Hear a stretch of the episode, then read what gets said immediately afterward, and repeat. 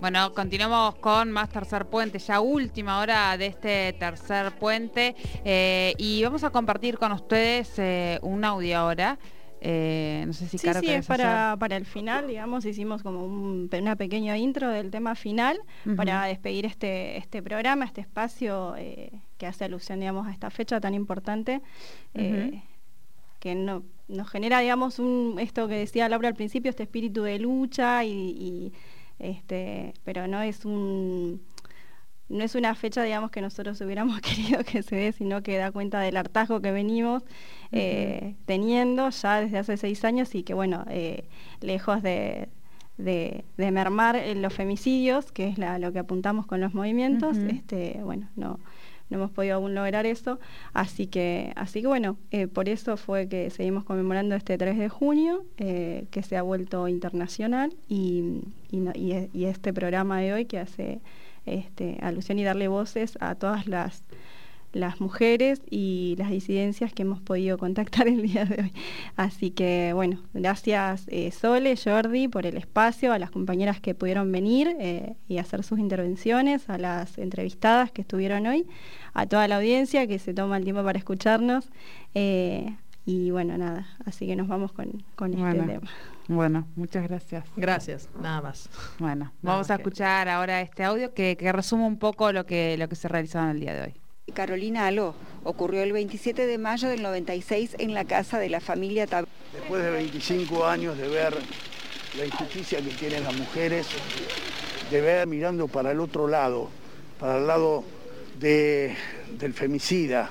Da cuenta del crimen de una mm, rufinense eh, llamada Chiara Páez, justamente que tenía 13 años en el 2015 y que la mató Manuel Mancilla, su novio de entonces que tenía 16 años. La mató de una manera espeluznante porque la mató a golpes.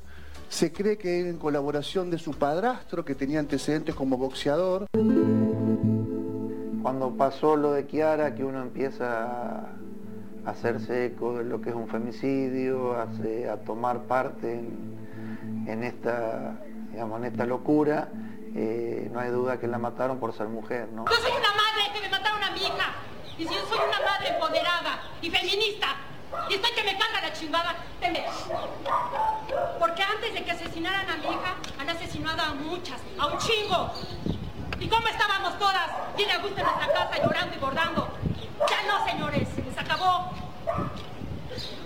Ya rompimos nadie nombra, porque todos los días asesinan una y otra y otra, y no he podido resolver el caso de mi hija, y ya me llega todo el derecho a quemar y a romper. No le voy a pedir permiso a nadie, porque yo estoy rompiendo por mi hija. Y la que quiera romper, que rompa, y la que quiera quemar, que queme, y la que no, soy más fuerte que el SIDA atravesando porcelana. La familia sea unida y al Congreso mis hermanas. Soy de sangre combativa en mi cuerpo soberana. Voy rimada y encendida, voy quemando la sotana. Bájame la persiana que el machito está con miedo. No le gusta imaginar que se termina el medioevo. Todas putas y lesbianas con los tacos en tu ego. Te dolió saber que acaban prescindiendo de tu huevo. Yo me entrego el movimiento como rima la pista. Sé que América Latina va a ser toda feminista. Me alcanza la voz de tu prejuicio machista. Uso la mierda que tirás y me enaltezco como artista. Voy.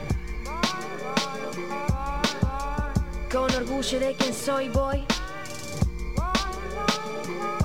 Voy agitando, transformando desde hoy, voy. Tiñendo verde aquel lugar en donde estoy, voy. Haciendo hermanas en la misma dirección, sí. Si el futuro se convierte en lo que luchamos siempre, educando para no matar y no para evitar la muerte. el amor no es aguantar, que no es la regla del más fuerte. Que la mujer al caminar no debería ser valiente. Que si existe la igualdad también contempla disidentes. Que es posible empatizar desde el respeto y aunque intenten desunir y desarmar, sembrar el odio entre la gente. Feminismo, libertad, revolución es ser conscientes. Ya no nos callamos más. Viva la voz y alta la frente. En cada esquina en la ciudad vas a encontrar pañuelos verdes. Cada esquina en la ciudad vas a encontrar pañuelos verdes. En cada esquina en la ciudad vas a encontrar pañuelos verdes.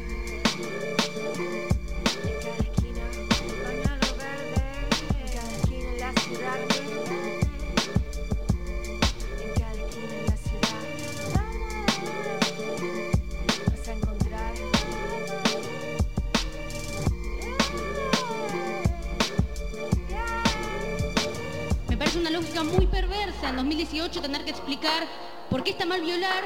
¿Y por qué entonces ser violada significa algo? Nos abusan hasta veces en nuestras propias casas. Es evidente que en esa etapa de nuestras vidas la información, si no es poca, es nula y sobre todo muy tendenciosa. ¿Dónde están todos estos defensores de la integridad, la vida y la moral cuando estamos en verdadero peligro? Mujeres pobres y varones trans están muriendo. Salimos a las calles y hombres de 60 años nos dicen no muy amablemente que nos quieren llevar a sus casas. Tenemos relaciones violentas, con celos, golpes, puteadas. Salimos a la noche y nos ponen drogas en las bebidas estamos cargados y cargadas de estereotipos y el amor solo existe en las góndolas que nos ofrece la televisión. Amaremos heterosexualmente, monogámicamente y por el resto de nuestras vidas o simplemente no amaremos. Pero una sociedad más justa no la voy a construir hablando de mí misma. La voy a construir militando la libertad de los otros y de las otras. Tenemos nuestro propio ejército y es el que está en Avenida Rivadavia gritando aborto legal.